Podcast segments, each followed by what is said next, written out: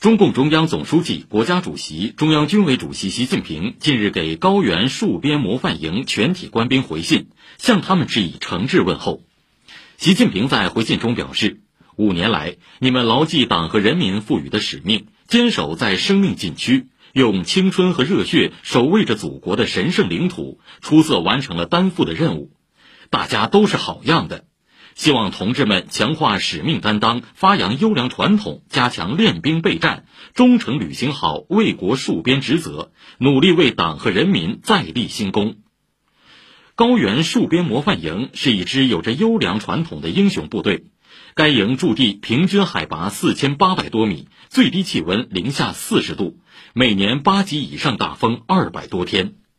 近日，全营官兵给习主席写信，汇报五年来工作情况，表达牢记习主席期望重托、忠诚为国戍边的坚定信念和决心。